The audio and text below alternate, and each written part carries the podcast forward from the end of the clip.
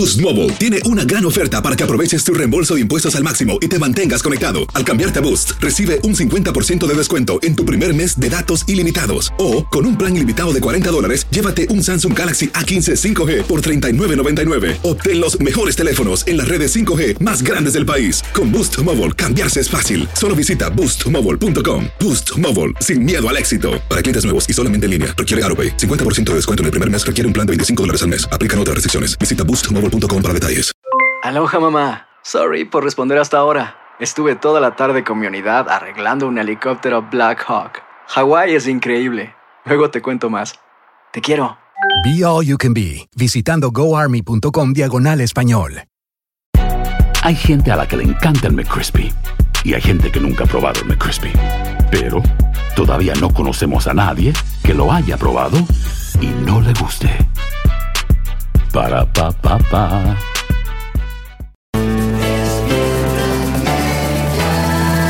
Bienvenidos al podcast con los mejores momentos de Despierta América.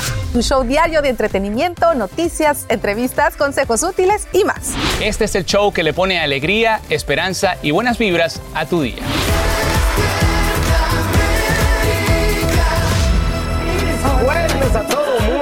Muchas gracias. Estamos con los ánimos bien arriba y listos para darles la mejor energía. Casi viernes. La mejor energía y casi viernes. Casi Casi, viernes. casi, Casi, señores. casi. Y bueno, aquí en Despierta América es nuestro compromiso siempre darte eh, pues esa guía para que mejores tu vida. Y por eso hoy en nuestro nuevo segmento, La Escuela de la Vida, te vamos a hablar de la felicidad.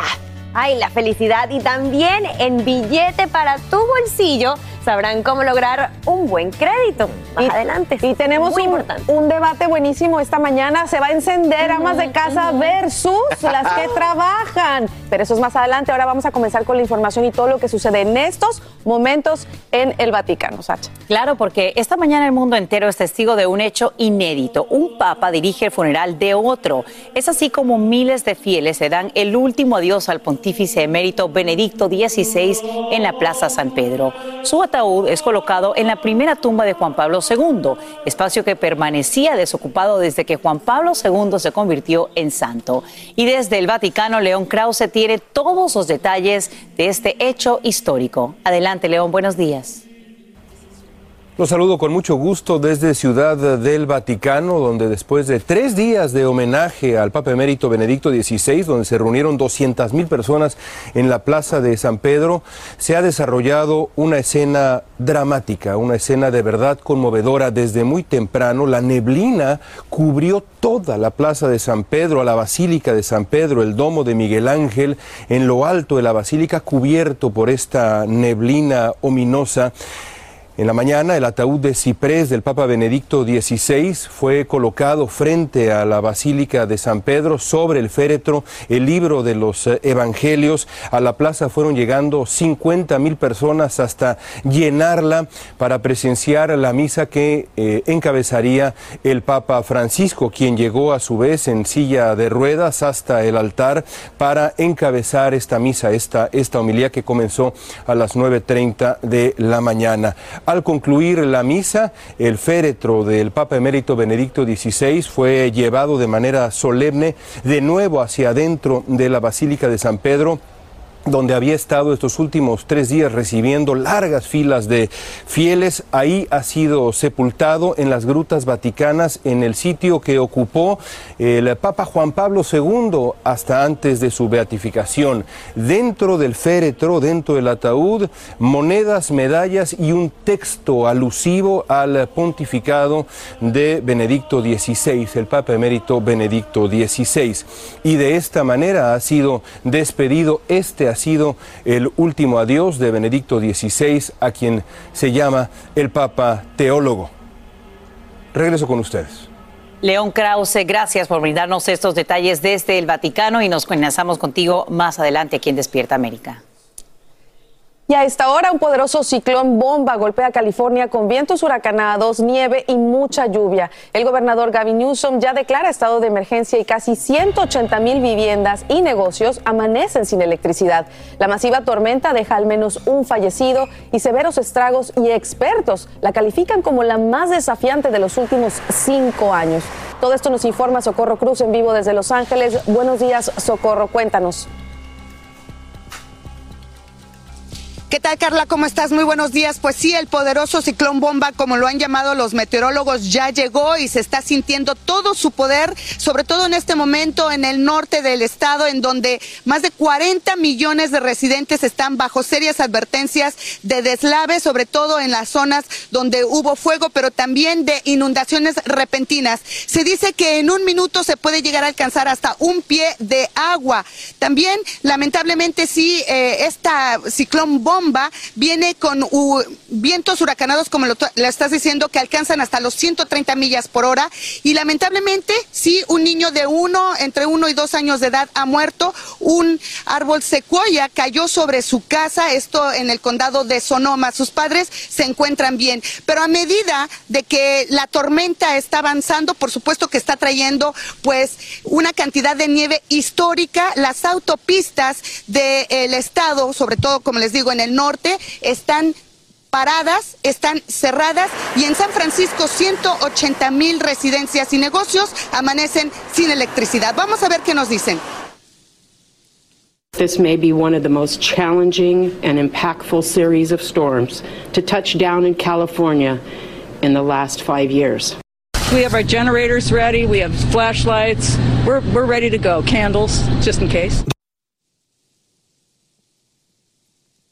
Tenemos que recordar que en San Francisco apenas hace unos días, tres días atrás, llovió como nunca antes en 170 años. Ahora bien, como les decía, esta tormenta está caminando, está tomando su ruta, está llegando aquí en Los Ángeles, en donde apenas estamos comenzando a sentir estos fuertes vientos y la lluvia. Le voy a pedir a David Valencia, por favor, que les muestre. Las calles empiezan aquí a inundarse. La lluvia es bastante pesada. Estamos en una zona en donde precisamente los vehículos más más adelante van a entrar y tratar de tomar una de las autopistas más importantes, más centrales de que es eh, Los Ángeles y que conecta el Valle de San Fernando con la ciudad de Los Ángeles. Hay serias advertencias también para esta ciudad, sobre todo no se acerquen al río Los Ángeles porque ya lleva un cauce que podría ser mortal. Soy Socorro Cruz en vivo, vuelvo con ustedes al estudio y hacer mucho caso de las indicaciones. Gracias, Socorro, por tu informe en vivo desde Los Ángeles. Precisamente para ampliarnos todo esto, vamos a pasar con nuestra meteoróloga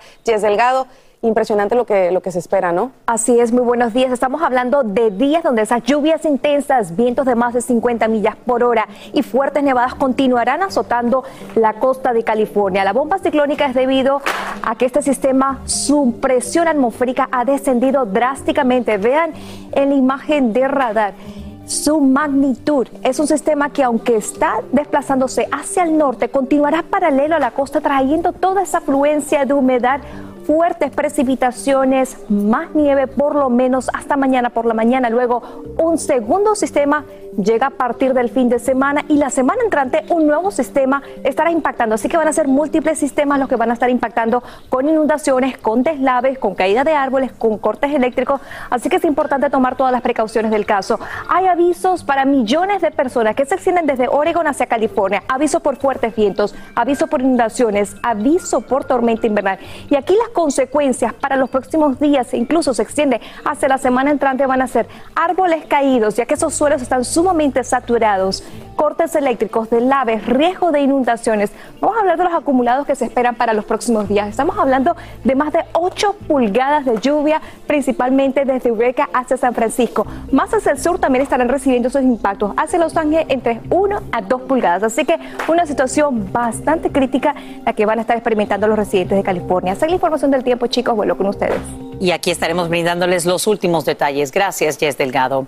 Y bien, ahora mismo el Congreso continúa paralizado por la falta de un acuerdo entre los republicanos para elegir a su líder. Esto después de seis rondas de votaciones en las que Kevin McCarthy pues carece del apoyo necesario para convertirse en presidente de la Cámara Baja. Un grupo de, la ala más conservadora del Partido Republicano pues rechaza su, su liderazgo y desde Washington, D.C., Claudio Seda nos dice cuál expresidente trata de convencerlos y qué se espera para hoy.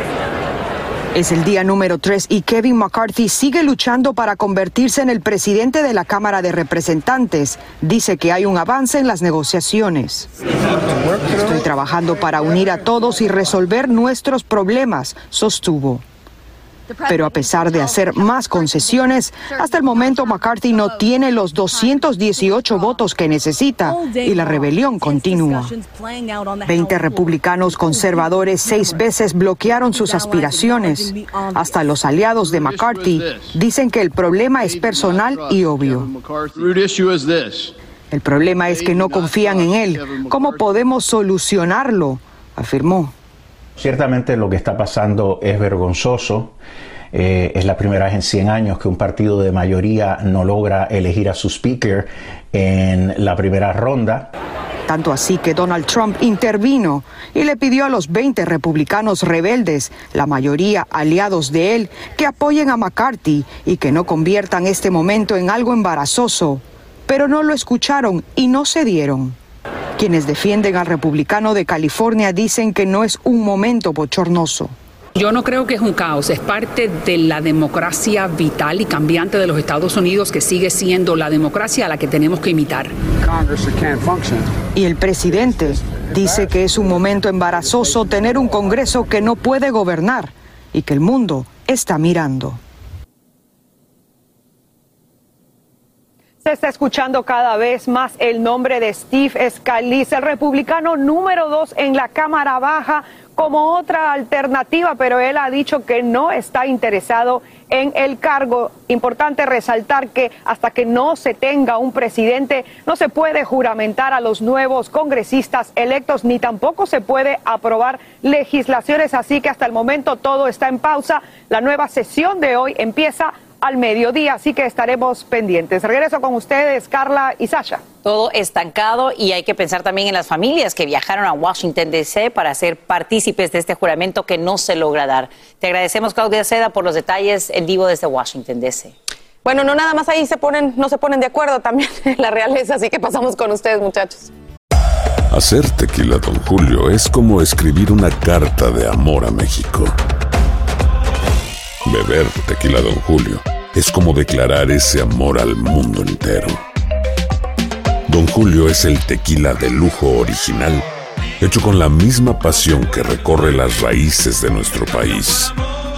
Porque si no es por amor, ¿para qué? Consume responsablemente. Don Julio Tequila, 40% alcohol por volumen, 2020. Importado por Diageo Americas, New York, New York. Si no sabes que el Spicy McCrispy tiene Spicy Pepper Sauce en el pan de arriba y en el pan de abajo, ¿qué sabes tú de la vida? Para, pa, pa. ¿Quieres regalar más que flores este Día de las Madres? The Home Depot te da una idea. Pasa más tiempo con mamá plantando flores coloridas, con macetas y tierra de primera calidad para realzar su jardín. Así sentirá que es su día todos los días. Llévate tierra para macetas Bigoro por solo $8.97 y crece plantas fuertes y saludables dentro y fuera de casa. Recoge en tienda y sigue cultivando más momentos con mamá en The Home Depot. Haces más, logras más. Más detalles en homedepot.com diagonal delivery. Estás escuchando el podcast que te alegra la vida, el de Despierta América.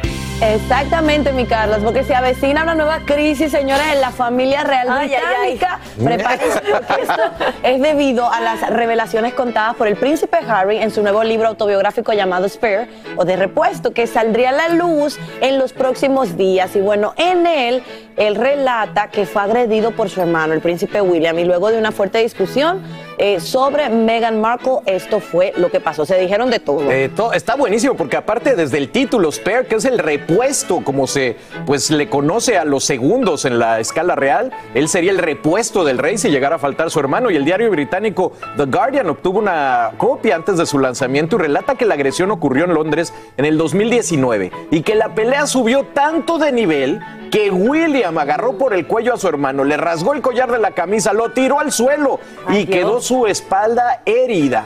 Ay Dios, el príncipe William. Yo no creo que haya, habrá- haya hecho eso, pero bueno, de acuerdo a lo relatado por Harry, el príncipe William llamó a Meghan difícil, grosera y abrasiva. William habría regresado después, supuestamente arrepentido y disculpándose. Y bueno, este próximo 10 de enero sale a la venta el libro donde seguramente, seguramente veremos más explosivas memorias. Y las vamos a debatir en Sin Rollo, seguramente. Esa Megan, cómo llegó a poner a la discordia entre estos hermanos. Y si se agarraron del chongo, bueno, los hermanos se agarran del chongo, pero cuando vas a ser el rey de Inglaterra, creo que tiene otro peso, Cuando es ¿no? por una mujer también. Y también por una mujer Pero también americana. es difícil cuando un solo habla y el otro no dice nada, entonces uno de verdad Es que no sabe no ni qué puede creer. hablar porque es el rey, el Pero futuro no rey. Importa, no importa, Sí, sí, sí, necesitamos sí. más información. Bueno, pues ya viene el Que libro. hable William. Y ya también ha anunciado el libro de Megan, así que Ay, los Jehová. dos libros van a salir antes de que termine este año. Va a estar de locos. Oigan, y bueno, hoy armamos también un debate aquí en y más adelante estaremos leyendo nuestras sus opiniones. Y nuestra pregunta del día es la siguiente. Tan, tan, tan.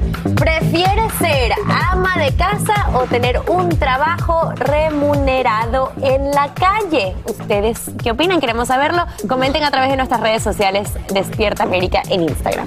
Yo ya me muero por ver ese debate y también los comentarios en redes sociales, porque quedarse en casa trabajando con También. los niños y las cosas de la casa no, no es nada fácil. y yo creo que también los hombres pueden opinar, ¿no? De Claro, cómo- claro, cómo- claro que sí. Claro, entonces o de sus esposas, ¿no? Si están trabajando, si están con ellos.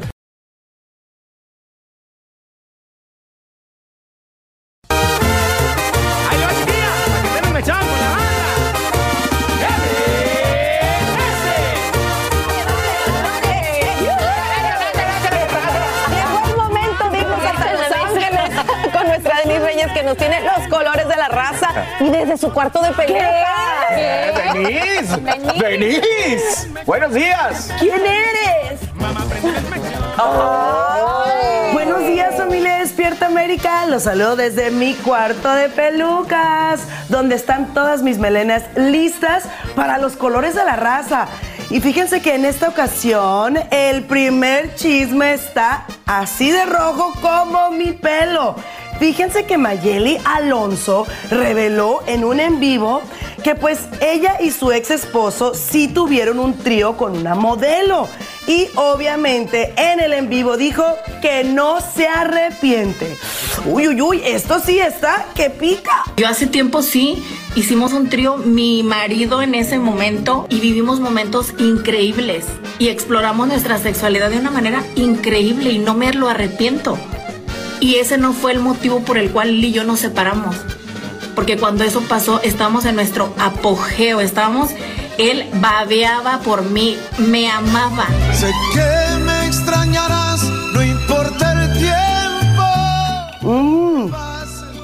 ¿Y qué cree nuestro Espinosa Paz? Anda de manteles largos, casi casi como esta peluca. Fíjense que estamos viéndolo en una portada de una revista, The Urbana Mix. ¿A poco no se ve bien guapetón?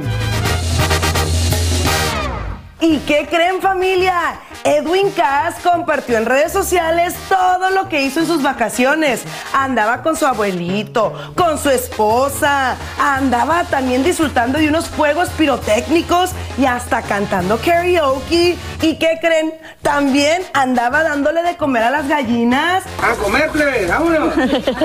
Díganme ustedes si no es una buena vacación. Familia hermosa, ya que estamos hablando de Edwin, ¿qué tal si nos vamos con el tocayo Edwin Luna? Claro que sí, fíjense que estuvo fuera de las redes sociales por un tiempo, pero decidió regresar y lo hizo con una foto bien bonita con sus caballos, con su esposa. Yo digo que de repente, de vez en cuando, es bueno como que tomarnos un pequeño descanso de redes sociales, pero vaya que regresó con todo el fuá. Y a mí lo que me encanta de redes sociales es que vemos cada video haciendo burla de muchas cosas. Y los recoditos, mis paisanas de Culiacán, Sinaloa, compartieron uno que me hizo chillar de la risa. Lo que pasa cuando las personas regresan al trabajo después de unas vacaciones. Vean ustedes por qué estaba chillando de la risa. Mira, te voy a decir sinceramente la verdad. Yo todavía me siento muy dormida. ¿A poco no muchos nos identificamos? Que este 2023 sea el mejor, muchachones. Los quiero mucho. Me despido desde mi cuarto de las pelucas. Hasta la próxima. Y que los artistas sepan que andamos viendo todo lo que están haciendo en redes sociales. Eso, mi Bye. Bravo. Me encantan los colores de sus pelucas, igual que los colores de la raza. Sí, sí, sí, se las cambia según el color del personaje que va a hablar, así que muy bien, pónganse creativos. Ya se emocionaron los de audio con el nuevo segmento Buscando a la modelo del trío. Ay, Dios. ¿Qué? Ay, Dios mío. Explica de, Mayeli. Eh, pues, pues, acabamos de ver la nota que Mayeli ya confirmó que sí hubo ese famoso trío que se Pero había no dijo con quién, porque ella No solo con dijo quién. eh, con mi esposo en ese momento, que no sabemos cuál modelo. momento, y fue con una mujer, no como se Y decía que eso- fue con un hombre. Y por eso el eh, sugerido eh, capítulo Pero de eso te lo buscar a la modelo. Claro, tenemos que encontrar a la modelo. Claro, ¿y qué le vamos a preguntar? Mira, vamos a cambiar de tema, ¿verdad? ¿Y qué le vamos a preguntar? Señores, sí, soy rebelde, parece. Y es que vamos a hablar del tan esperado regreso de RBD, que está lleno, señores, de pro- polémicas, de problemas. Es tan así que Poncho Herrera sale a desmentir que haya exigido 10 millones de dólares para volver a RBD. Ándale, que exigió nueve. Bueno, vamos a ver, vamos a ver, 9.5. escuchemos, a ver. Poncho Herrera desmiente pedir 10 millones de dólares para ser parte del reencuentro de RBD, como asegura una revista. Al respecto, el actor compartió los siguientes mensajes en su cuenta oficial de Twitter. Generalmente no pongo atención a revistas que solo propician cosas desagradables, pero me parece importante exponer algunos puntos que vienen de mí y no de un invento. Negar mi pasado implica negar mi presente. El dinero no lo es todo y no motiva en su totalidad mis decisiones. Rebelde significó y significa perseguir tus sueños y ser congruente con lo que uno quiere en la vida, algo que intento día a día. A veces lo logro y a veces no.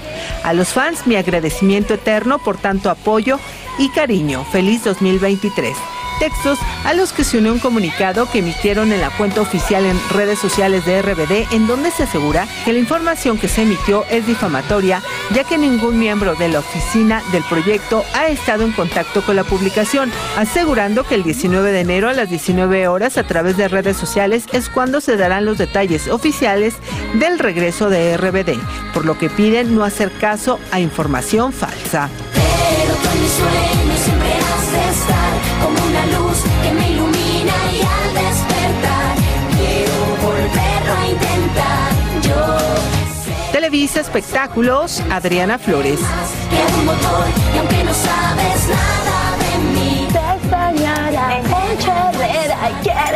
con otra cosa en Ah, pues es que le ha ido muy bien en Hollywood, la verdad que sí, está chambeando, sí. Ay, qué bueno por él, lo Esa es felicito. su decisión, al fin y al cabo. Pero de que todo el mundo está anhelando de que llegue el día de que se reencuentren todos en la tarima, eso Total. es cierto, ¿no? Pero lo hicieron sin Dulce María y no pasó nada, ¿verdad? Entonces no va a pasar nada. Me pasé Nada. un poquito. Un poquito, un poquito spicy el día de hoy. Estoy peor que Mayeli, con Bueno, familia, escuchen esto, también cambiando de tema. Todo indica que los fans del Conejo Malo sí están enojados y es que sus canciones caen en la lista de popularidad de Spotify luego de que, bueno, le agarrara el celular a esta fanática y lo tirara al agua. En, los, en las últimas horas se ha difundido que las canciones de Bad Bunny han tenido una baja en el número de reproducciones, disminuyendo varios puestos en las listas de Spotify, principalmente en los Estados Unidos. Y bueno, así más o menos va la cosa con las canciones de Bad Bunny.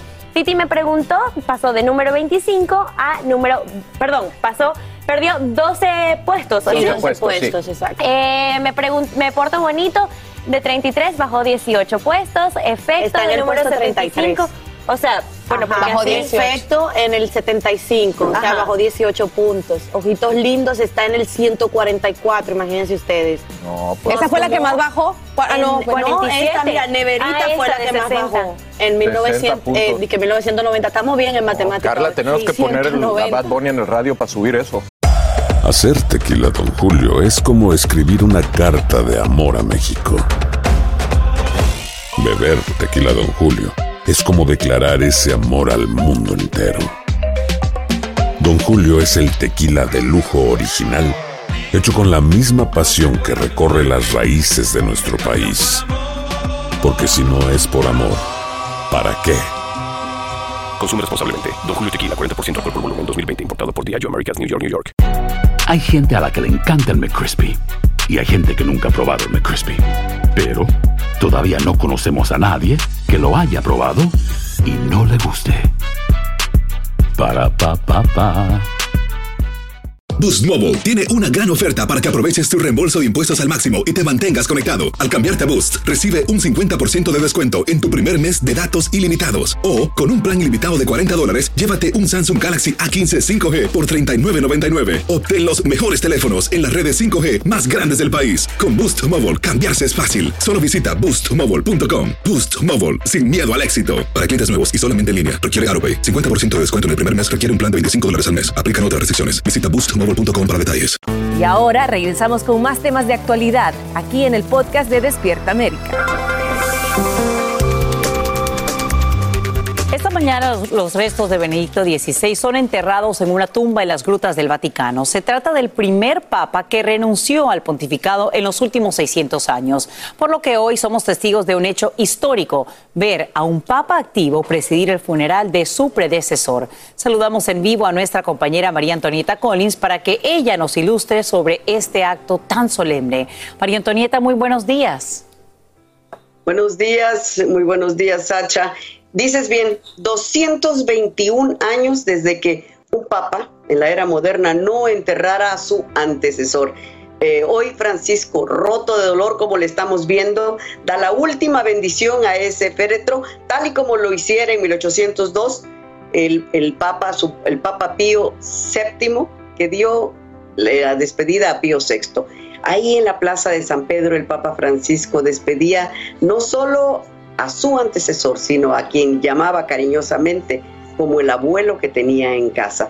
Ha sido una ceremonia austera, tal y como Benedicto XVI aprobara, planeara y aprobara en su momento. En ese ataúd que fue exactamente el mismo modelo que confeccionó una fábrica italiana para, para Juan Pablo II, a quien él, el Papa, cuando era el cardenal Ratzinger, dio la última despedida como decano del Colegio Cardenalicio. Fue un momento importante también al ver la familia pontificia, que quienes son Monseñor Ganschwein, Georg Ganschwein, que fue su secretario particular por más de 20 años, y las seis religiosas alemanas que le cuidaron durante una década, todas ellas en un silencio en el descanso. Monseñor Ganschwein había dicho apenas ayer que humanamente él estaba muy triste, sufriendo, pero que espiritualmente sabía que ya Benedicto XVI estaba en el lugar en el que quería estar. Muy cerca de ellos estaban las dos reinas que asistieron, Matilde de Bélgica con el rey Felipe de Bélgica y la reina emérita doña Sofía de España en representación de su hijo el rey Felipe VI. Y con la diferencia de que solo las reinas católicas pueden vestir de blanco junto a un papa, ellas vistieron hoy absolutamente de negro en un luto. Y después, bueno, los palafreneros, los sedarios, como se llama a los sugieres, que son miembros de familias nobles romanas por siglos, se llevaron el ataúd al interior, al interior de las criptas vaticanas, en donde va a ocupar el lugar primero que tuvo Juan XXIII, que luego fue trasladado a la basílica y después Juan Pablo II. Y ahí vemos ese ataúd con tres elementos de su escudo papal que lo van a identificar y las escrituras que fueron colocadas. Eso sí es parte del ritual de un papa. Les vamos a explicar algo muy, muy interesante del escudo de Benedicto XVI y el final, el día de hoy. Claro que sí. María Antonieta Collins, eh, obviamente vamos a enlazarnos contigo más adelante también para hablar sobre el legado del Papa emérito Benedicto XVI. Nos despedimos y te quiero preguntar algo ya más personal. ¿Cómo sigues, querida Mac? Porque sabemos que te estás recuperando del COVID. Te lo dije hace un momento, estoy mucho mejor, pero estaba muy triste por perder este momento. Le tengo que dar las gracias a Despierta América y tú sabes que con estas coberturas vaticanas, pues yo renazco, estoy me- mucho mejor y voy a estar más después de este día en que he podido estar presente en esta cobertura de cierta manera desde mi casa, pero viéndolo en vivo desde las 3 de la mañana. Pues te agradecemos enormemente, te enviamos un fuerte abrazo y toda la energía positiva para que te recuperes muy pronto, Mac. Un abrazo. Gracias, gracias, Sacha. Nos vemos al rato. Claro que sí. Bien, quiero contarles que este jueves el presidente Biden habla sobre inmigración y seguridad fronteriza desde la Casa Blanca. Además, el mandatario visitaría la frontera tan pronto como la próxima semana. Esto como parte del viaje a México para asistir a la cumbre de líderes de América del Norte. mientras funcionarios de su administración estarían discutiendo nuevas medidas destinadas a frenar los cruces irregulares de migrantes provenientes de Cuba, Nicaragua y Haití. Y el discurso de Biden se produce justo después de que el alcalde de Nueva York, Eric Adams, dijera no tener espacio para alojar a más migrantes. Añade que la ley estatal lo obliga a brindarles refugio y planea continuar haciéndolo, pero califica como injusto que las ciudades deban asumir una responsabilidad que corresponde al gobierno federal, como nos explica Mariela Salgado desde la Gran Manzana. Oscar Leandro llegó de Colombia con su esposa y ella dio a luz en Estados Unidos. Ahora viven en un refugio. El shelter ha sido muy bien, nos han brindado mucho apoyo, tanto emocional como lo necesario, sí. Eso es muy bueno porque han habido casos que personas se han quitado la vida. Total, total. Sí, es que eso, eso es lo más angustiante ahorita del migrante que está llegando, porque llegan con la zozobra de saber de que si vamos a tener o no tener papeles. Es arquitecto de profesión, pero se conforma con trabajar en la construcción gracias a la certificación de OSHA que le ayudaron a conseguir. Y es que la crisis migratoria es un monstruo de múltiples cabezas. Comienza con la vivienda y luego falta el empleo para subsistir. El gobierno federal ayudará con 800 millones a estados que han enfrentado la crisis, pero no se sabe cuánto le va a tocar a Nueva York, que se ha llevado la peor parte. El alcalde dice que por lo menos se necesitan mil millones. Aereado dijo, ahora también tenemos que lidiar con gobernadores demócratas que están enviando a más inmigrantes, pero es una crisis en nuestras escuelas que están sobrepobladas. También tenemos que darles de comer, vestirlos, cuidado de salud y nadie nos ayuda con dinero. En su punto de vista, ¿cómo deberían distribuirse estos fondos? Estos fondos se deben usar para ayudarlos a ellos a salir de los shelters y comenzar a buscar trabajo. Y la única forma de hacerlo es ellos haciendo sus aplicaciones de asilo. La ciudad de Nueva York tuvo que reinventarse con nuevos programas para poder acomodar a los más de 31 mil migrantes que han llegado y abrir 60 refugios de emergencia, la mayoría hoteles. En Queens, en la ciudad de Nueva York, Mariela Salgado, Univisión.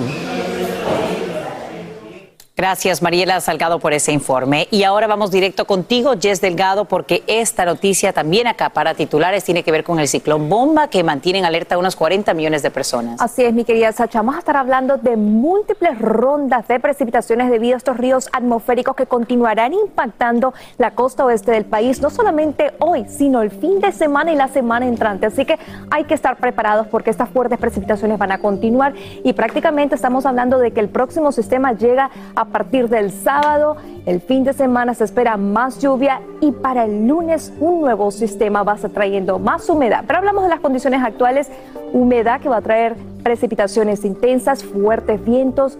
El riesgo mayor van a ser los deslaves, las inundaciones repentinas, la caída de árboles y también los cortes de electricidad. Cabe mencionar que el Servicio Nacional de Meteorología tiene a este sistema categorizado por categorías. Vemos en estos momentos, este sistema es un, un sistema de categoría 4, peligroso y algo beneficioso. Es decir, esa lluvia sí va a ayudar a mitigar esa sequía que está registrando el Estado, pero también a corto plazo tanta lluvia en suelos saturados es bastante, bastante preocupante. Aviso por fuertes vientos, aviso de inundaciones, aviso de tormentas mantienen a 40 millones de personas para el estado de California. Cabe mencionar que las fuertes precipitaciones se extienden para los próximos siete días. Pudiéramos estar recibiendo más de 10 pulgadas hacia el norte de California, hacia el área central más de 5 pulgadas y hacia el sur entre 1 a 2 pulgadas. Cabe mencionar que a nivel nacional vamos a estar viendo condiciones invernales para Chicago, así que prepararse.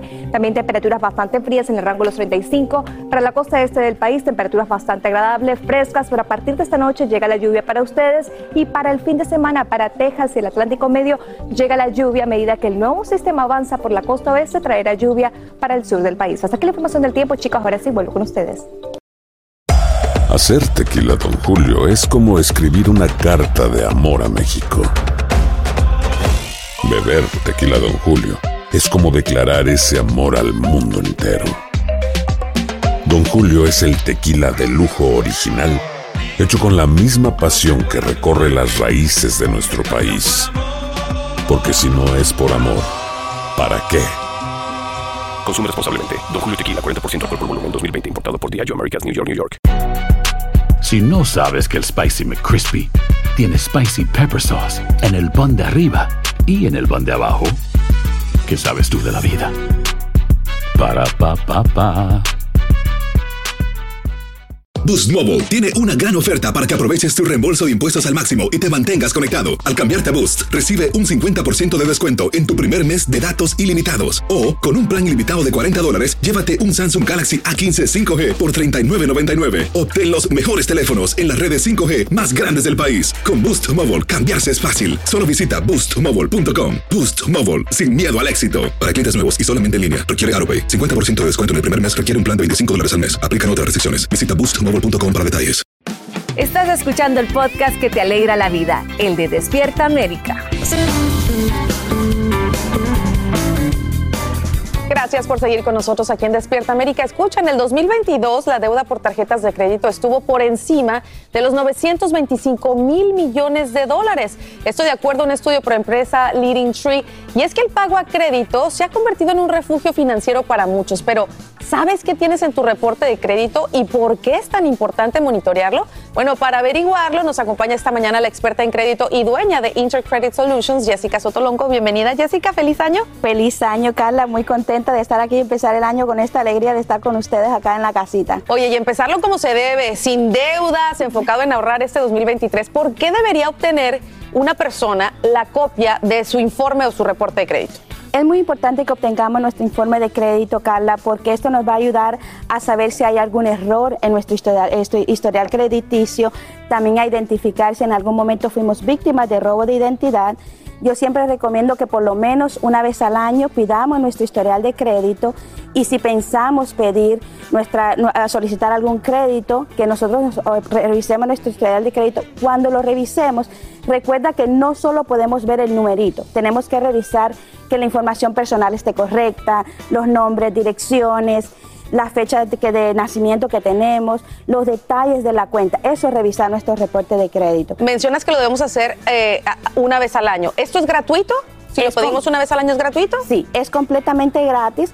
Durante el 2023 nosotros podemos solicitarlo cada siete días completamente gratis. Esto nos va a ayudar a poder tener muchísima mejor control de cómo está nuestro historial de crédito. Ahora, ¿quién puede obtener una copia de los informes de crédito? Cualquier persona que nosotros le llenemos una solicitud, puede ser algún empleador, algún banco, algún concesionario, alguna agencia de seguros, que alguna re- que quiera rentar o, o una casa o un apartamento, ellos pueden solicitar nuestro historial de crédito, por supuesto, tienen que tener una, un reporte, un permiso escrito por nosotros de que ellos pueden solicitar nuestro crédito. Ahora, una vez que solicitas este reporte, lo ves y te das cuenta que hay errores, ¿cómo podemos disputar esos errores? Muy, muy buena pregunta, Carla, porque mira, nosotros podemos primero buscar los documentos que nos den el fundamento para poder abrir una disputa.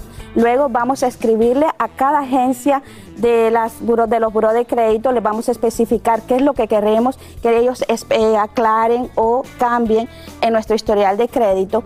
Ya una vez hecho esto, se lo vamos a enviar a cada agencia de crédito que esté reportando esta información. Muy importante también que nos quedemos con la evidencia de todo lo que nosotros le mandamos. Ah, recuerden que pueden, eh, tienen que escribir el nombre, la dirección, fecha de nacimiento, toda su información personal, que se lo manden a ellos para que hagan las correcciones necesarias. Se abre la investigación, esta- esto demora de 30 a 45 días y ellos te, te devuelven los resultados. Ahora, ah, mencionabas también anteriormente acerca de, de por qué es tan importante tener este informe. Hay mucho eh, lo que se usa, ah, eh, eh, eh, abusan de, de- de identidad, lo que, lo, lo que mencionabas.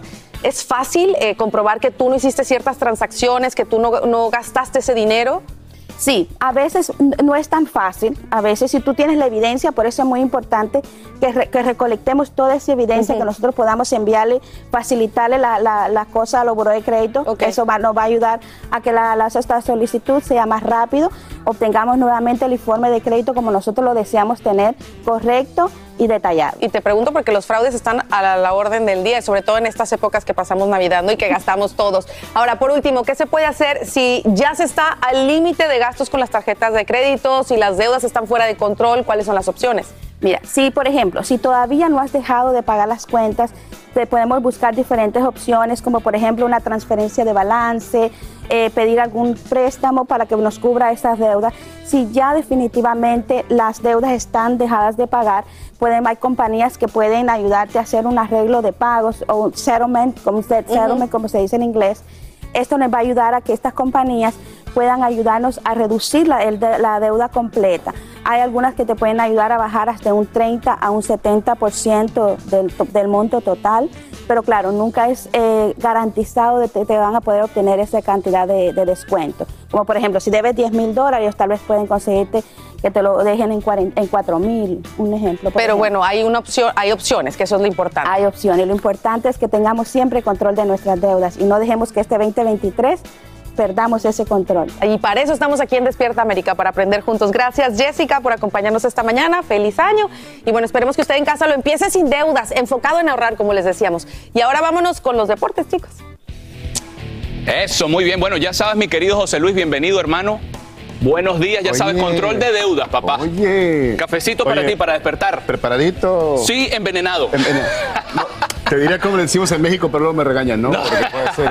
Bueno, vámonos con los deportes, Chelsea, Hágale, ¿te parece? papá. Bueno, no, para nadie es sorpresa, ¿no? Leo Messi ha sido nombrado el jugador del año, el mejor futbolista del 2022. La Federación de Historia y Estadística de la FIFA le ha Me dado imagino que con votos unánimes, ¿no? Decisión unánime.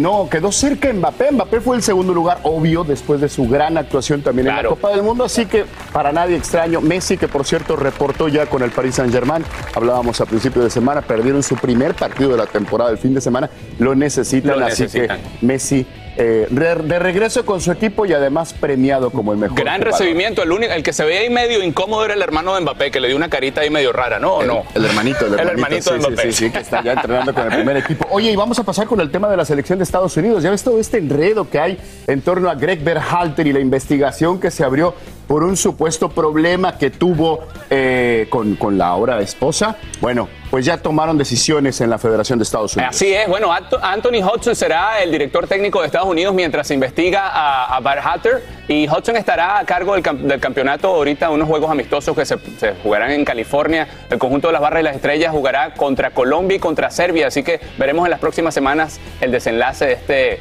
tema tan importante del, Sí, de Estados Unidos, ¿no? Un enredo lo que traen ahí en, en la selección de los Estados Unidos. Y vámonos con la Serie A. Regresó el fútbol en Italia Memo. y debutó Memo Ochoa con el Salernitana. Es cierto, perdieron dos goles por uno contra el Milan, que es uno de los mejores equipos en la actual temporada.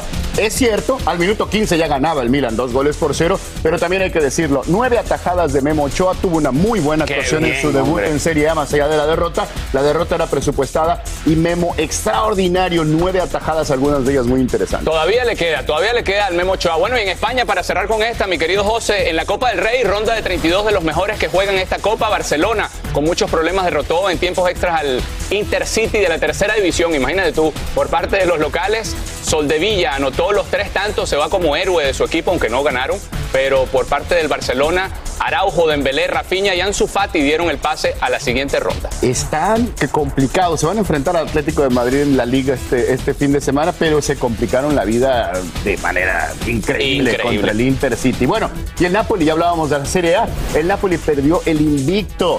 Eh, hablamos del Paris Saint Germain el lunes, ¿no? Perdió el invicto en Francia. Bueno, perdió con, con un gol de. Hombre, venían con rato ganando El sin Inter perder. de Milán les ganó. Sí, solamente habían perdido un partido en la temporada contra Liverpool en Champions. Serie A habían ganado todos. Siguen de líderes, siguen en primer lugar Claro. los de Napoli, pero perdieron su primer partido de la temporada. Bueno, interesante la liga italiana también, entonces, por lo que veo. Mi José, muchísimas gracias, No, de verdad. Un placer tenerte acá. Excelente El jueves. cafecito no me lo dejes enfriar, ¿oíste? Vamos con Carlito y con Jesse allá en el sofá. Amigos, Angélica Rivera siempre está en el ojo del huracán y es su ex, José Alberto Castro, el güero Castro, quien aclara si es que la actriz puede o no pisar suelo mexicano. También le preguntamos sobre las presuntas cirugías que dicen que se ha hecho la gaviota. Ay, ay, ay. Bueno, nuestra reportera Guadalupe Andrade nos tiene todos estos detalles. Presten atención. La polémica de que Angélica Rivera no puede pisar suelo mexicano, es José Alberto El Güero Castro, su ex esposo, quien nos contó la realidad. Que yo tenga, no, que yo tenga noción, no, pero pues creo que en todos lados siempre hay muchos chismes y prensa mala, pero bueno, pues no, que yo sepa, no. Sencillamente haya estado en un trámite migratorio para su vida personal y nada más. O sea que a México sí ha venido y no nos hemos dado cuenta. Exactamente. Pero no solo eso, la guapa actriz se encuentra en el ojo del huracán tras las fotografías donde se le ve una apariencia más rejuvenecida. El güero nos dice si se ha realizado algunas cirugías. No, no, para nada, pues está muy bien, se cuida mucho y bueno, pues siempre ha sido una mujer muy bella.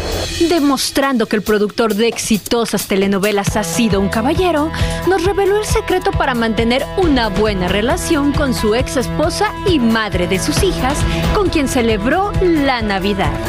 La realidad es, una, es, es madurar, la realidad es, es- es una parte fundamental el que mantengamos una relación sana por el hecho de tener hijas, por el hecho de, de- de- de una parte de la familia, ¿no? El que hayamos decidido terminar como pareja no significa que tengamos que terminar como con la, con la responsabilidad que tenemos como padres y obviamente el mantener y darle apoyo a nuestras hijas, ¿no? Entonces creo que eso es lo más importante. De lo que sí se negó a hablar es de la misteriosa mujer con la que se le vio en el aeropuerto de la Ciudad de México, quienes juntos se iban de vacaciones. Un año enamorado, un viaje de placer, un viaje para desestresar. pues me dirás solo tres días porque el lunes empiezo otra vez a, a hacer pruebas para un nuevo proyecto y este y pues contento. Pues mira, dándome opciones en la vida, sí. En Ciudad de México, Guadalupe Andrade, Despierta América. Exceso de filtros creo que es lo que tiene Angélica. Yo ¿no? creo que también, no, bueno, sí, yo no creo que sean cirugías. no- en estos tiempos uno le pone filtrico Sí, a todos, sí. señores. Y ella, como lo dijo él, siempre ha sido una mujer muy bella. Así es. Pero bueno, vamos a cambiar de tema. Otro que nos encontramos en el aeropuerto de la Ciudad de México fue a Diego Luna, a quien aprovechamos para preguntarle sobre cómo está sobrellevando este duelo tras la muerte de su padre y también de su nominación a los Golden Globes. Así que vamos a escuchar lo que nos dijo. Todo bien. Comenzando este 2023 con esa nominación también la expectativa de lo que va a pasar en los Globos de Oro. Pues muy contento, muy contento de que festejen a la serie y mi trabajo, me da mucho gusto y con ganas este, de compartirlo con el resto del equipo. Queremos saber también cómo empiezas el año emocionalmente. Sabemos que lo Pues ahí voy, ahí voy, ahí voy, este, digiriendo, digiriendo y eh, muy agradecido la verdad con todas las muestras de cariño eh, que estas semanas, la verdad. Los procesos son de cada quien, pero te digo, eh, me, me gusta la oportunidad de tener todos estos micrófonos para pues agradecerle a toda la comunidad la cantidad de mensajes, de, de- abrazos, de cariño que hemos recibido, no nada yo, sino toda la familia en estas semanas. Este, pues eso, eso es con lo que me quedo. Que te digo, es la huella de lo que dejó mi padre, ¿no? Diego, ahorita hablando de series, justamente en la semana Cuauhtémoc Blanco nos, des- nos hablaba de su bioserie y le gustaría que tú lo personificaras. ¿Te gustaría? No me digas. Sí, que son amigos. Tengo dos pies izquierdos, no podría. Si te hablara Cuauhtémoc, sí, eh, te sentarías a platicar el, el proyecto con él. Me, me encantaría que hicieran algo sobre, sobre Cuauhtémoc y, y, en fin, digo, pues, Pero tú ser Cuauhtémoc en ficción. No sé, te digo, te digo que para eso hay que, hay que jugar bien al fútbol, ¿no? Este, América nunca le fuiste? Al América nunca le fui, eso sí. Este, ahorita nada, estamos haciendo la segunda temporada de Andor y en eso estoy concentrado. No, pero es que no se salva nadie. No, Diego Luna se ve que no le gusta, nunca le ha gustado a la prensa, aunque aquí en Despierta América siempre ha sido muy amable, es amigo de la casa. Y bueno, muchas felicitaciones por esta nominación al Golden Globe. Pero dijiste que no, no va. No va a ir porque está justamente grabando la segunda parte de esta serie, eh, parte de la saga de Star Wars, que le ha ido increíblemente bien. Así que felicidades, nuestro pésame y vamos un mensaje a nuestras afiliadas. Hacer tequila, Don Julio, es como escribir una carta de amor a México. Beber tequila, Don Julio, es como declarar ese amor al mundo entero. Don Julio es el tequila de lujo original, hecho con la misma pasión que recorre las raíces de nuestro país. Porque si no es por amor, ¿para qué? Consume responsablemente. Don Julio Tequila, 40% alcohol por volumen, 2020. Importado por Diageo Americas, New York, New York. Si no sabes que el Spicy McCrispy tiene Spicy Pepper Sauce en el pan de arriba y en el pan de abajo, ¿qué sabes tú de la vida? Para, pa, pa, pa. Boost Mobile tiene una gran oferta para que aproveches tu reembolso de impuestos al máximo y te mantengas conectado. Al cambiarte a Boost, recibe un 50% de descuento en tu primer mes de datos ilimitados. O, con un plan ilimitado de 40 dólares, llévate un Samsung Galaxy A15 5G por $39.99. Obtén los mejores teléfonos en las redes 5G más grandes del país. Con Boost Mobile, cambiarse es fácil. Solo visita boostmobile.com. Boost Mobile, sin miedo al éxito. Para clientes nuevos y solamente en línea, requiere AroPay. 50% de descuento en el primer mes requiere un plan de 25 dólares al mes. Aplican otras restricciones. Visita boostmobile.com para detalles. Y ahora regresamos con más temas de actualidad aquí en el podcast de Despierta América. Hablemos ahora de la diva del Bronx, de Jennifer López. Ella comienza el 2023 publicando unas fotos nunca antes vistas e incluyó también imágenes de su boda con Ben Affleck. ¿Cómo nos trae, verdad? Nos tiene Un locos. totalmente. Y bueno, la diva no se quiso quedar atrás y también se sumó la tendencia de publicar en redes sociales un video que resume lo mejor de su vida en el 2022. Tengan envidia como nosotros. J-Lo, el 2022 fue un año sin precedentes en el que se reencontró con el amor de su vida tras casi dos décadas.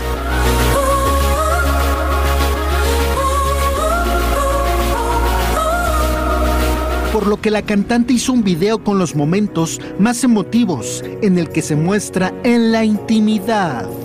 J-Lo hizo un recorrido audiovisual de enero a diciembre junto a su ahora esposo, que lo mismo se les ve cenando juntos que disfrutando de sus viajes por el mundo. Para Jennifer, la familia también es muy importante, por lo que expone recuerdos junto a ellos. Pero sin duda, las pics más conmovedoras fueron en las que aparecen los preparativos de su boda, escogiendo el vestido de novia y probándoselo. Día de la unión nupcial le fue imposible no mostrarlo. En el clip se le ve arriba de un Cadillac rosa en Las Vegas. También hay bellas instantáneas de su luna de miel en París. Abrazos, besos, sesiones fotográficas, los momentos más románticos junto al hombre de su vida, conciertos, Maluma, su paso por el cine, alfombras rojas, portadas de revistas. Es Jennifer López que se muestra al mundo intensa pero amorosa, empoderada y radiante en uno de los años más sublimes de su vida.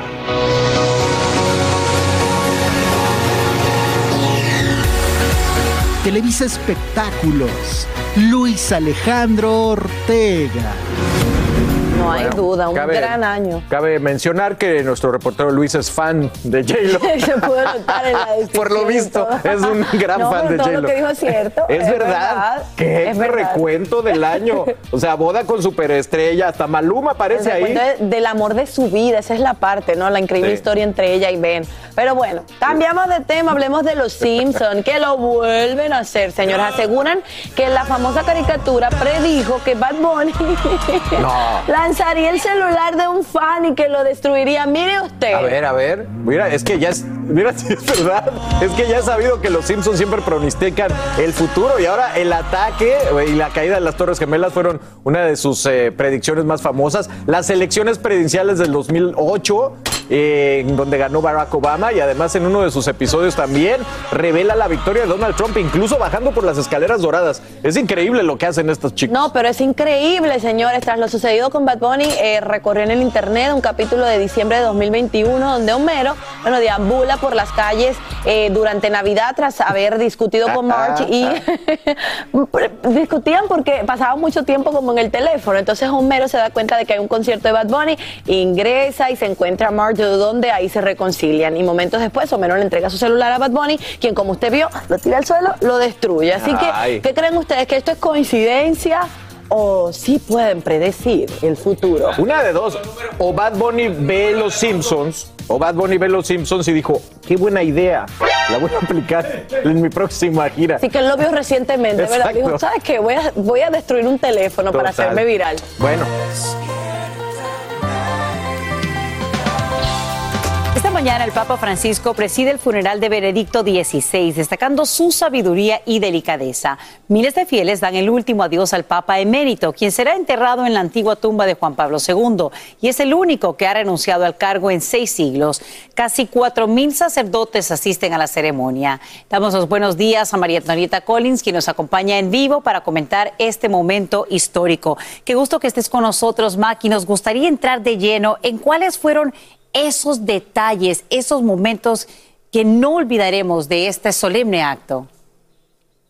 Hay muchas cosas simbólicas. Mira, eh, si observamos el ataúd, el ataúd de madera tiene tres elementos de su escudo papal: la cabeza de moro, la concha del peregrino, que también tiene que ver con San Agustín, y sobre todo el oso con una carga. Porque, porque cuando él es obispo de Frisinga, pone ese oso en su escudo eh, obispal y explica que es la leyenda de San Corviniano. San Corviniano fue el evangelizador de la Bavaria.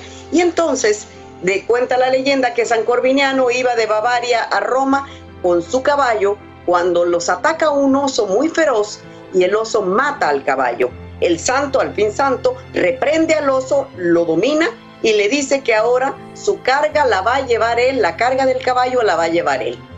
Y la leyenda dice, y lo repetía Benedicto XVI muchas veces, que nadie sabe si al llegar a la Abruzzo, al llegar a Roma, el, el oso había sido liberado. Parecía que sí. Y él decía, yo me he convertido en contra de mi voluntad en una bestia de carga pero soy una bestia cargando todo lo que va contigo, Señor. Y así he andado por las calles de Roma, de esta ciudad eterna. Mi pregunta es, ¿cuándo como el oso seré liberado? Y la respuesta, la respuesta se dio el 31 de diciembre de 2022, cuando él fallece. Y el día de hoy, 5 de enero de 2023, cuando el amadísimo oso de la leyenda de San Corviniano que lo acompañó toda su vida obispal, se fue con él en ese ataúd a esa cripta que ocupó primero Juan 23, el que abriera el Concilio Vaticano II, que le dio a él toda esa entrada como teólogo joven en el Concilio Vaticano, y que pocos saben que además enfrente de él se encuentra la imagen de la Virgen de Guadalupe, porque ese fue el lugar posterior de Juan Pablo II. Así que, Sacha, yo creo que es este hombre el guardián de la fe, el prefecto, el hombre que escuchaba el diálogo interreligioso, escuchaba todas las religiones con respeto, pero defendía también su punto de vista. Ese hombre es al que el día de hoy se ha sepultado. Y la leyenda de San Corvinano y el oso ha quedado para siempre ya en las grutas vaticanas. Te agradecemos enormemente, María Antonita Collins, que nos hayas explicado en detalle, por supuesto, el simbolismo, lo que representa cada una de estas imágenes en el ataúd y el legado que deja Joseph Ratzinger, el Papa Emérito Benedicto XVI. Te mandamos un fuerte abrazo también porque nos compartiste, obviamente, en redes que te estás recuperando de COVID y sabemos que pues, ser partícipe de estas coberturas te hacen que te sientas mucho mejor, te llenan de buenas vibras. Así que un abrazo fuerte de parte de todos nosotros en Despierta América. Gracias, muchas gracias, Sacha. Hasta pronto. Gracias. Y bien, eh, por supuesto, tenemos que también hablarles sobre esto que acapara titulares. Sin presidente en la Cámara Baja, todo está paralizado. Los legisladores no pueden prestar juramento y por lo tanto ningún proyecto de ley también puede avanzar, incluyendo la aprobación de presupuestos importantes para el país. Lo que pasa es que el republicano Kevin McCarthy se niega a abandonar su lucha por convertirse en líder de la mayoría en la Cámara Baja. Como te hemos contado aquí en Despierta América, le faltan 20 votos. Vámonos hasta Washington, D.C. con Claudio Oceda, quien nos dice cuáles serían los próximos pasos. Veamos. Es el día número 3 y Kevin McCarthy sigue luchando para convertirse en el presidente de la Cámara de Representantes. Dice que hay un avance en las negociaciones. Estoy trabajando para unir a todos y resolver nuestros problemas, sostuvo. Pero a pesar de hacer más concesiones, hasta el momento McCarthy no tiene los 218 votos que necesita y la rebelión continúa. Veinte republicanos conservadores seis veces bloquearon sus aspiraciones. Hasta los aliados de McCarthy dicen que el problema es personal y obvio. El problema es que no confían en él. ¿Cómo podemos solucionarlo? afirmó. Ciertamente lo que está pasando es vergonzoso. Eh, es la primera vez en 100 años que un partido de mayoría no logra elegir a su speaker en la primera ronda. Tanto así que Donald Trump intervino y le pidió a los 20 republicanos rebeldes, la mayoría aliados de él, que apoyen a McCarthy y que no conviertan este momento en algo embarazoso. Pero no lo escucharon y no cedieron. Quienes defienden al republicano de California dicen que no es un momento bochornoso. Yo no creo que es un caos, es parte de la democracia vital y cambiante de los Estados Unidos que sigue siendo la democracia a la que tenemos que imitar. Y el presidente dice que es un momento embarazoso tener un Congreso que no puede gobernar y que el mundo está mirando. Y cada vez se escucha más el nombre de Steve Scalise, el republicano número dos en la Cámara Baja, como una alternativa. Él ha dicho que no está interesado en el cargo, al menos lo ha dicho públicamente. Por el momento, la Cámara Baja está en pausa, no hay un presidente, tampoco se puede juramentar a los nuevos congresistas electos. Muchos de ellos han venido con sus familiares, con sus amigos. Hemos visto niños, hasta criaturas que están en el limbo esperando varios días y jornadas muy largas. Estaremos pendientes de lo que pase. Regreso con ustedes allá al estudio. Y la pregunta que nos hacemos todos es, ¿hasta cuándo ojalá que se encuentre una solución en la jornada de hoy? Gracias, Claudia Oceda, por esos detalles en vivo desde Washington, D.C. Seguimos con más aquí en Despierta América. Adelante.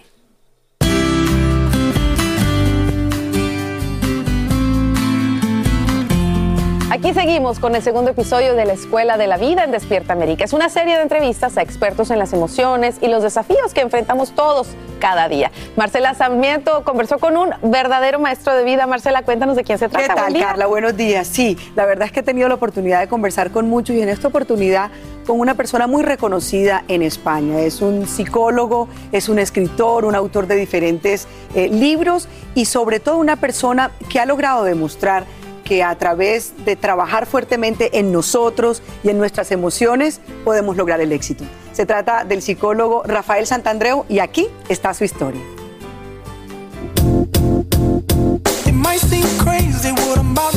Que a esta vida vinimos a aprender es lo que la gente nos dice, que vinimos a ser felices y como sea tenemos que lograrlo.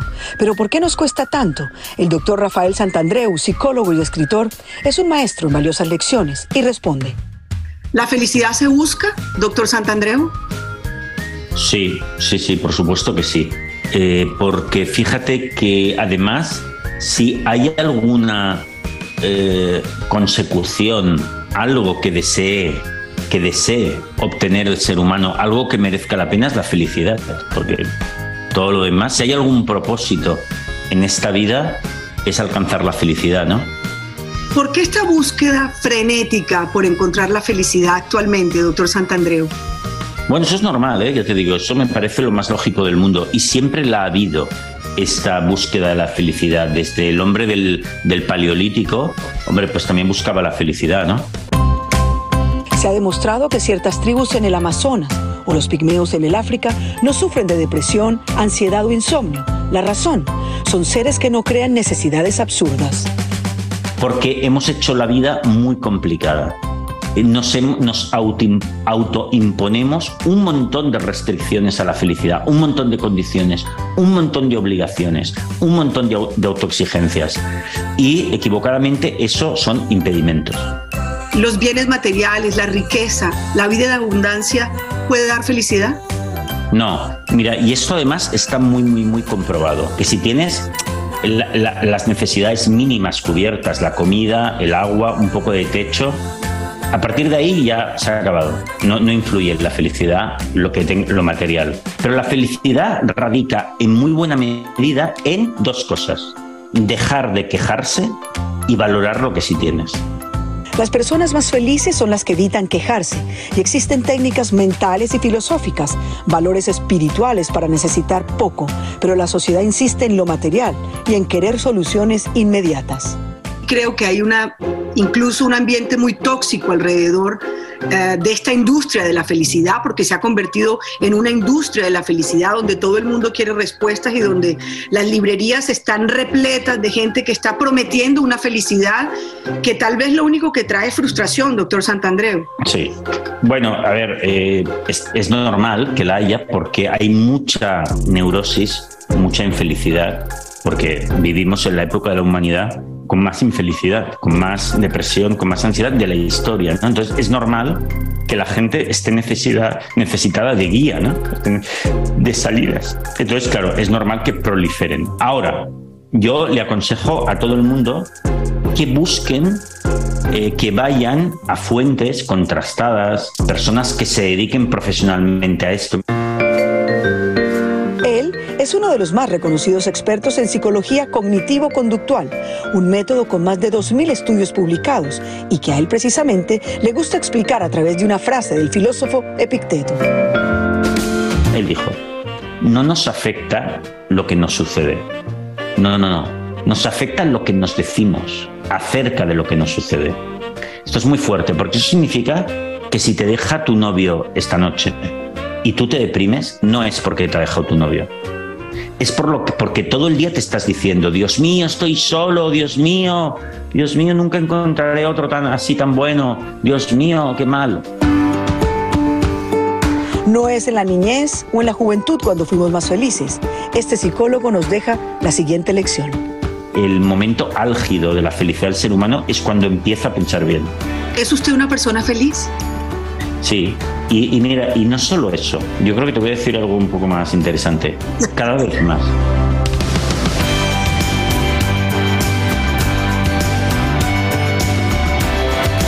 Hasta España, hasta España le mandamos un abrazo a Rafael Santandreu, que además ha prometido venir.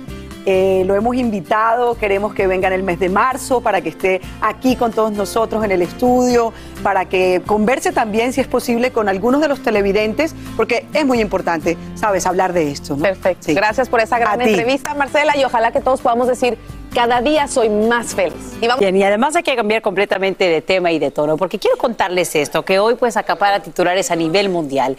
Por primera vez en más de 200 años, un papa en funciones dirige el funeral de otro.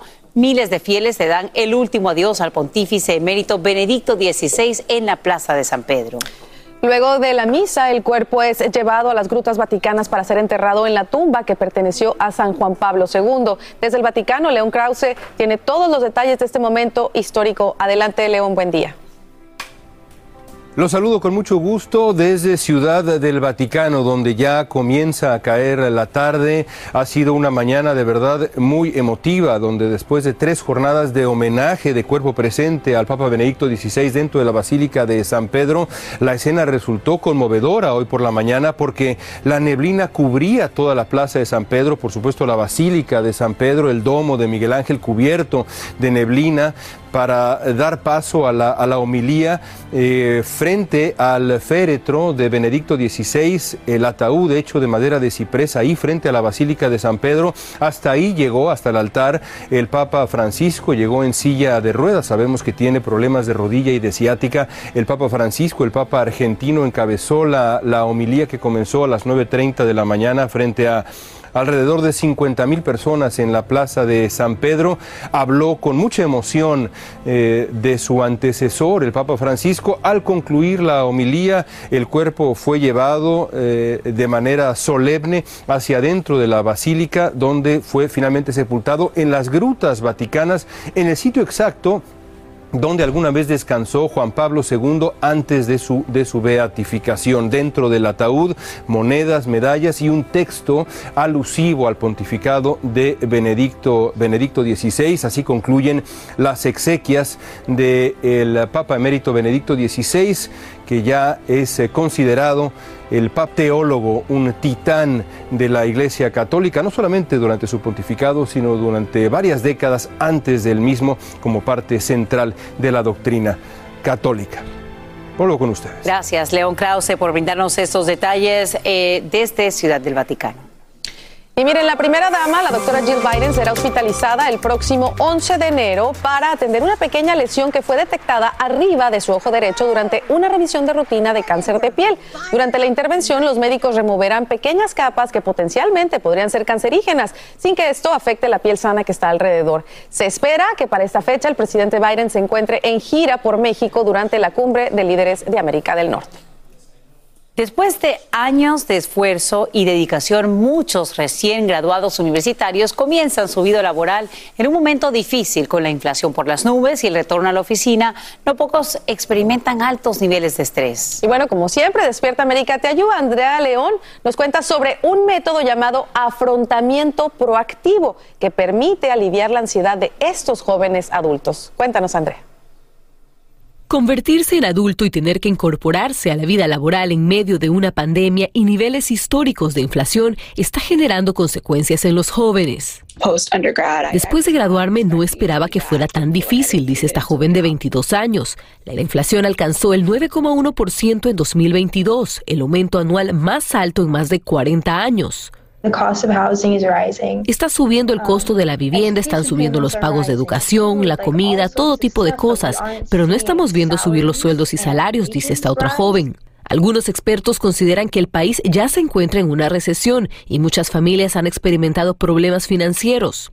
El mercado laboral es intimidante y a la vez inestable para estos jóvenes que invirtieron tiempo y dinero en su educación superior. Pero además hay que recordar que muchos de ellos terminaron su educación virtualmente debido a la pandemia y ahora entran a ambientes y lugares totalmente desconocidos para ellos. Um, Puede ser realmente intimidante intentar entrar en un espacio que nunca has visto o en el que nunca has estado, confiesa. Esta profesora de psicología analizó recientemente dos estudios sobre la aproximación proactiva, pasos que se pueden tomar para evitar futuros detonantes del estrés y prepararse para eventos estresantes antes de que ocurran. Estos incluyen ahorrar dinero para gastos inesperados y visualizar cómo enfrentar posibles desafíos. Descubrimos que los adultos más jóvenes que realmente tendían a hacer mucho frente de manera proactiva no experimentaron tantas consecuencias físicas de esos factores estresantes y pudieron mantenerse físicamente más saludables, explica la experta.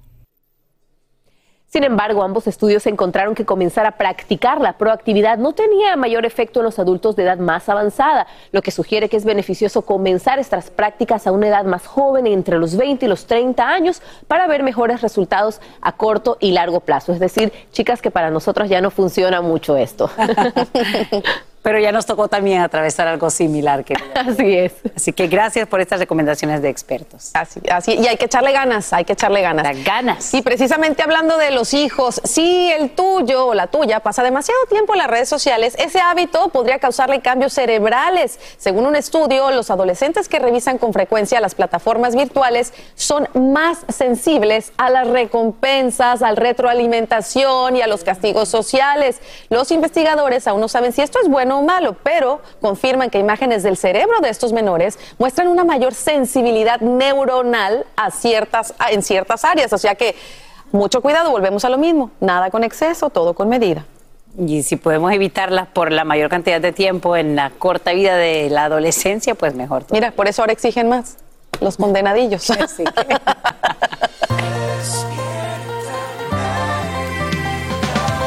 mañana hay conmoción en una pequeña comunidad de Utah por el macabro hallazgo de ocho cuerpos en una casa. Las víctimas serían miembros de una misma familia, incluyendo a cinco niños. Todos tenían heridas de bala. La policía los encontró mientras efectuaba un control de bienestar en respuesta a una llamada para reportar que las personas no habían sido vistas durante algún tiempo. Te cuento que tan pronto como hoy la administración Biden anunciaría una nueva estrategia migratoria llamada Zanahoria y Palo. La meta sería reducir los niveles históricos de cruces fronterizos, además de expandir las expulsiones del título 42. El esfuerzo implicaría permitir que los inmigrantes de Nicaragua, Cuba y Haití con patrocinadores financieros ingresen legalmente al país, algo que ya vimos que han hecho con los migrantes ucranianos y venezolanos. Y te cuento que esta madrugada autoridades mexicanas confirman la muerte de El Neto en un enfrentamiento con agentes federales y estatales en Ciudad Juárez. Según el reporte, Ernesto Alfredo Piñón de la Cruz fue abatido durante un operativo para recapturar a una treintena de reos fugados, entre ellos el líder de los Mexicles. Eduardo Meléndez tiene los detalles en vivo desde la capital mexicana. Eduardo, buenos días, cuéntanos. Sasha, amigos de Despierta América, todos muy buenos días. En efecto, cinco días estuvo a salto de mata este sujeto apodado como El Neto, presunto responsable de este sumamente violento y sangriento motín que le costara la vida a 12 elementos policíacos de Ciudad Juárez. Es él a quien estamos viendo en pantalla cómo sucedieron los hechos. Hoy en la madrugada se llevó a cabo un operativo en uno de sus domicilios, según lo informado por las autoridades de Chihuahua para dar con su paradero, para detenerlo de manera inicial. Se inició un enfrentamiento, este sujeto apodado como el Neto logró escapar a bordo de su vehículo, sin embargo, metros adelante chocó, se suscitó un nuevo enfrentamiento, ahí fue detenido y según lo que informa la gobernadora del estado de Chihuahua, murió durante el traslado en la ambulancia hacia un hospital. No se sabe de momento quiénes más perecieron o quiénes más fueron detenidos junto con el neto después de este operativo. El hecho es que al momento se ha informado que hay una recompensa de entre 300 mil y 5 millones de pesos por quien ofrezca más información para dar con el paradero de todos estos eh, presuntos delincuentes que escaparon precisamente de este penal. Ahora, importantísimo destacar que se llevaron a cabo ya los funerales con honores de los 12 elementos policíacos que fueron asesinados el primero de enero de este 2023. Es la información que les tenemos, Sasha, desde la Ciudad de México. Eduardo Meléndez, te agradecemos por todos los nuevos detalles en vivo. Y a esta hora, el gigante del comercio electrónico Amazon y el fabricante de software comercial Salesforce anuncian una nueva ola de despidos para iniciar el año. Amazon advierte que recortará unos 18 mil puestos. Las más afectadas serían las tiendas físicas de la empresa, que incluyen Amazon Fresh y Amazon Go, mientras que Salesforce dejará ir al 10% de su fuerza laboral, es decir, a unos 8 mil empleados. Qué triste. Y bien, escucha esto con atención. Si tomas multivitaminas como parte de tu dieta, ese comienzo de año pues sería un buen momento para deshacerte de ellas. Es que más de la mitad de los adultos en Estados Unidos las consumen y gastan unos 50 mil millones de dólares al año en comprarlas. Sin embargo, no existe evidencia científica de que estas píldoras estimulen tu sistema inmunológico. Por eso, expertos recomiendan que te ahorres ese dinero y en cambio lo inviertas en alimentos saludables. Culpable de esas multivitaminas. Voy a reconsiderarlo.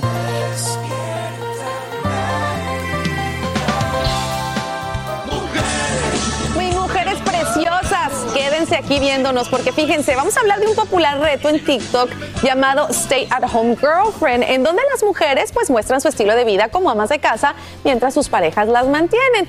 Esto se ha hecho viral, por eso hoy tenemos el debate, mujeres que tienen trabajo remunerado versus las amas de casa. Por el equipo de las que reciben un sueldo nos acompañan Marines Duarte y Julia Alzate, bienvenidas. Y por el lado de las que no reciben un salario está Claudia Resendi desde Houston y Katia de Los Santos en Nueva York. Más adelante vamos a tratar de enlazarnos también con alguien que ha vivido las dos experiencias, que estuvo en su casa y luego dejó su hogar para volver a trabajar. Vamos a tratar de enlazarnos con ella. Por ahora les doy los buenos días a todas las que nos acompañan en el día de hoy. Comienzo, ahí está Hayacid desde Los Ángeles, que ella estuvo mucho tiempo en su casita y ahora regresó a trabajar y es conductora del show de radio Buena Vibra. Así que gracias por estar con nosotros aquí con, eh, en Despierta América. Vamos a comenzar con ustedes, mujeres que se quedan en casa. ¿Qué opinan de aquellos que dicen que ustedes son unas mantenidas y que no van a realizarse nunca en la vida? Comienzo, Claudia. Hola, yo también trabajo en mi casa, trabajo en ah, tener mi casa limpia, de que todo esté bien, de que la comida esté bien. Obviamente recibo un sueldo que es donde voy a pagar, donde voy a hacer mis ah, pestañas, mi cabello. Este, es trabajar en equipo, ¿ok? Yo trabajo en equipo con mi novio y yo mantengo mi casa limpia. Cuando él llega, la comida ya está hecha y toda, de mi casa huele rico, toda mi casa está limpia para que él cuando llegue del trabajo llegue y luego totalmente se vaya a acostar, vaya a descansar. No soy ninguna mantenida porque recibo sueldo, trabajo y créeme que trabajar en casa es más difícil que trabajar en un trabajo regular. Y sabes qué, Claudia, O sea, eso, es importante, ¿eh? porque fíjate, aquí nunca hemos dicho que las mujeres que se quedan en casa no trabajan, al contrario, hay que reconocerlo. Lamentablemente muchas de ellas no son recompensadas de la manera que se merecen y eso es muy importante aclararlo. Voy a pasar contigo, Katia, que también te veo muy feliz y eso es lo que me gusta de ustedes dos, que se sienten, se ven felices. Cuéntanos, ¿qué opinas de aquellos que dicen, ay no, Katia es una mantenida y nunca se va a realizar como mujer? Bueno, mi amor, esos son unos haters. Buenos días ante todos. Esos son haters, porque el que encuentre quien lo mantenga, mi amor, que lo agarre. Porque nosotros no somos mantenidas. Es muy rico tú tener tiempo para ir al salón, para tú arreglar tu pelo. Ahora, las relaciones tú tienes que mantenerlas. ¿Entiendes? Es como una, un cuadro de colores. Tú tienes que darle a tu marido, porque hay mujeres que quieren ser mantenidas, pero no cumplen en un hogar. ¿Entiendes? Entonces tú tienes que cumplir en tu hogar, tú tienes que cumplir con tu esposo darle desayuno, comida y cena, ¿entiendes? darle lo que a ellos les gusta, pero es muy bueno tener una tarjeta de crédito, mi amor, donde tú vas a Macy's, donde tú compras lo que tú quieras y, y viajas y viajas y andas en motora como ando yo a mis 53 años. ¡Eso! ¡Qué rico! Bueno, aquí tenemos a dos mujeres pues que, que no opinan lo mismo. Les gusta salir a trabajar y ganarse su sueldo ellas mismas. ¿Qué les dicen a las que se quedan en casa? Bueno, la verdad, Carlita, yo digo, opino, a ver, por ejemplo, yo vengo de un hogar donde mi mamá se quedó criando seis hijos y se anuló por completo. Ella trabajaba antes de casarse. Yo vengo de esa generación de verla a ella. Y pienso, y no soy nada feminista, pero es diferente cuando uno sale, trabaja, primero como se siente uno mismo. Eh, segundo, no le das el poder a esa persona, a ese novio o a ese esposo para que solamente porque supuestamente te mantenga, así hagas las cosas de la casa que igual se hacen, pero tú sales y trabajas y tú eres independiente. Yo le quisiera preguntar a Claudia, por ejemplo, que si ella quiere el día de mañana tomarse un, un descanso y empezar a trabajar, si él, ¿qué va a opinar sobre eso? Él la dejaría porque ya uno le entrega el poder a una persona. ¿Te dejarían, Claudia? Claro que no, nosotros desde un principio hicimos un acuerdo por la, por suerte encontré mi príncipe azul, en hicimos un acuerdo de que yo me iba a quedar en casa y él se iba a trabajar. Entonces hasta ahorita no hemos tenido ningún problema. Si quiero regresar a trabajar, que es cosa que no, porque estoy en mi casa, levantándome a la hora que yo quiero, durmiéndome a la hora que yo quiero, pues la verdad que no, no, no creo que me dejaría. ¿Y qué pasaría si esa relación no continúa, si terminas con tu novio? Oh, pues si termino con mi novio, yo estoy muy segura de mí misma, sé que soy muy inteligente, sé que estoy exactamente lo que otra persona quiere, o sea, en un trabajo, porque siempre logro lo que quiero y obviamente que conseguiría un trabajo, pero pues si no, ¿Y tú qué, Pues, opinas, me- María? me- Ok, porque mira, ellas tienen un punto, ellas están felices, ellas están tranquilas, eh, quizá ellas pensarán que ustedes, qué mensas que salen a levantarse temprano. Me encanta. Esto no es juzgar el estilo de vida uno o el otro. Me parece fabuloso si eso es lo que quieres y estás feliz. Mi preocupación no es el trabajo de casa, al contrario, lo respeto y es un trabajo muchísimo. Mi preocupación es cuando esto realmente se vuelve tendencia en las redes sociales y personas con mucha influencia lo normalizan, lo idealizan, lo promueven de una manera que no es real, de una manera irreal, como si fuese algo que no es trabajo, eh, muy lindo, las velitas, despertarse, tomar el cafecito. Y esa es la influencia que pueden tener en los chicos más jóvenes, ¿no? En adolescentes, 13, 15, 16 años, que empiezan, que podrían ver esto como algo ideal. Y eso es mi preocupación cuando se promueven las redes sociales y se, eh, se idealiza un estilo de vida que muchas veces no es real o factible para Pero muchas podría personas. ser también al revés. Podría ser que en las redes sociales se promueve el, el otro lado de la moneda, el que la mujer salga y, Y se siente independiente y que tampoco Un es lo dato real. importante, Ver a esas mujeres que quizá, quizá las vemos muy felices y a lo mejor no están Exacto, felices. pero ese están es un solas. tema ya de papás, de nosotros ser el ejemplo a nuestros hijos y ser los influyentes en nuestros hijos. Ahora, voy a ir con Hayacid, que ella ha estado en los dos lados. Ella se est- estaba en su casita, siendo ama de casa, y ahora decide trabajar. Tú, con tu experiencia, ¿qué es lo mejor para la mujer? Ay, Dios mío, yo creo que la tenemos para perder si nos vamos a trabajar y si nos quedamos en casa, porque es muy difícil ya cuando te conviertes en mamá. Mi primer hijo, mi primer amor, podría decir que fue el haberme preparado como profesional, realizarme, estudiar, lograr mi carrera en, en locución, en entretenimiento. Doy una pausa para hacer mi otro sueño realidad, el convertirme en mamá y me encuentro pues obviamente en casa con otro tipo de problemas. Es muy triste ver cómo la sociedad no valora el trabajo de la mujer. Entonces sí me sentí como con esa escasez de, bueno, ¿qué pasó conmigo? ¿Cómo me puedo reinventar? ¿Ahora quién soy? Y ahora regreso a trabajar en el trabajo de mis sueños, acompañada de, de, pues de Luis Sandoval, aquí de cierta manera soy parte de la familia de Despierta América y estoy con el corazón eh, destrozado porque el dejar a mis hijos en casa, el, el ahora yo encontrarme también, re- renacer de cierta manera también como, como pareja, el saber que nosotros las mujeres somos muy particulares en cómo queremos eh, en nuestro hogar, nuestra cocina, y ahora tener que eh, encontrar ese balance con mi hija es difícil, obviamente. Y también es difícil el, el ahora encontrarme despidiendo de mis hijos y perderme ciertas ocasiones como por decir recogerlos de la escuela, platicar con la maestra de cómo estuvo ese día. Eh, y es ese balance, es muy difícil, pero eh, yo creo que a la vez es, es encontrarnos y el, el, también valorar, porque también glamorizamos el hecho de, de, de trabajar pero se nos olvida que nosotras las mujeres tenemos algo muy especial y creo que es la magia de ser madres, ¿verdad? Sí. Y vi, venimos a este país para alcanzar el sueño americano, pero también creo que como latinas tenemos ese sueño latino que es la familia, el, el cultivar nuestros hijos, el criarlos. Y ahorita estoy encontrando. Estás encontrando la balanza. Que esa es la parte Estoy difícil. Estoy rompiendo un molde, un molde muy difícil porque mi mamá se quedó en casa uh -huh. y siempre he dicho que lo mejor que me dio mi papá fue el haberme dado pues a mi madre todo el tiempo conmigo. Entonces es muy complicado, Mira, yo muy creo que difícil. Lo, y, y, lo dijiste muy claro, las mujeres tenemos eh, esta, esta etapa de nuestra vida es muy difícil porque Dilema. queremos cumplir con los labores de ser esposa y mamá y al mismo tiempo sentirnos realizadas. Pero al final de cuentas me alegra mucho que las cinco que están aquí están felices. Y eso es lo que debemos de buscar las mujeres, la felicidad, ya sea en el hogar, con nuestra familia o trabajando y realizándolos claro. individualmente. Nosotros queremos compartir las respuestas de ustedes a través de las redes sociales. Preguntamos qué opinaban. Así que ahí les va, si me permiten, pónganme, ahí está.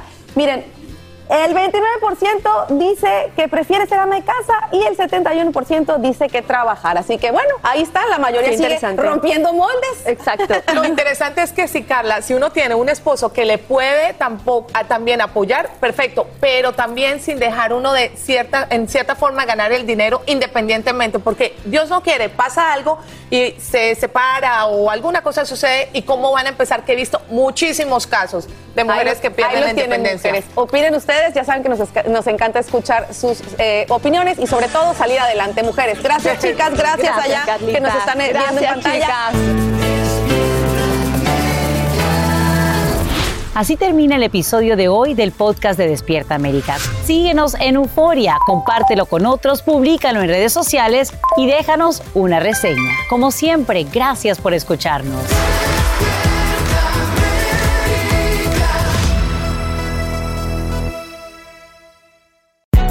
Hay gente a la que le encanta el McCrispy y hay gente que nunca ha probado el McCrispy. Pero todavía no conocemos a nadie que lo haya probado y no le guste. Para pa pa pa. Boost Mobile tiene una gran oferta para que aproveches tu reembolso de impuestos al máximo y te mantengas conectado. Al cambiarte a Boost, recibe un 50% de descuento en tu primer mes de datos ilimitados. O, con un plan ilimitado de 40 dólares, llévate un Samsung Galaxy A15 5G por $39.99. Obtén los mejores teléfonos en las redes 5G más grandes del país. Con Boost Mobile, cambiarse es fácil. Solo visita boostmobile.com. Boost Mobile, sin miedo al éxito. Para clientes nuevos y solamente en línea, requiere AroPay. 50% de descuento en el primer mes requiere un plan de 25 dólares al mes. Aplican otras restricciones. Visita boostmobile para detalles. Cassandra Sánchez Navarro junto a Catherine Siachoque y Verónica Bravo en la nueva serie de comedia original de VIX, Consuelo, disponible en la app de VIX ya.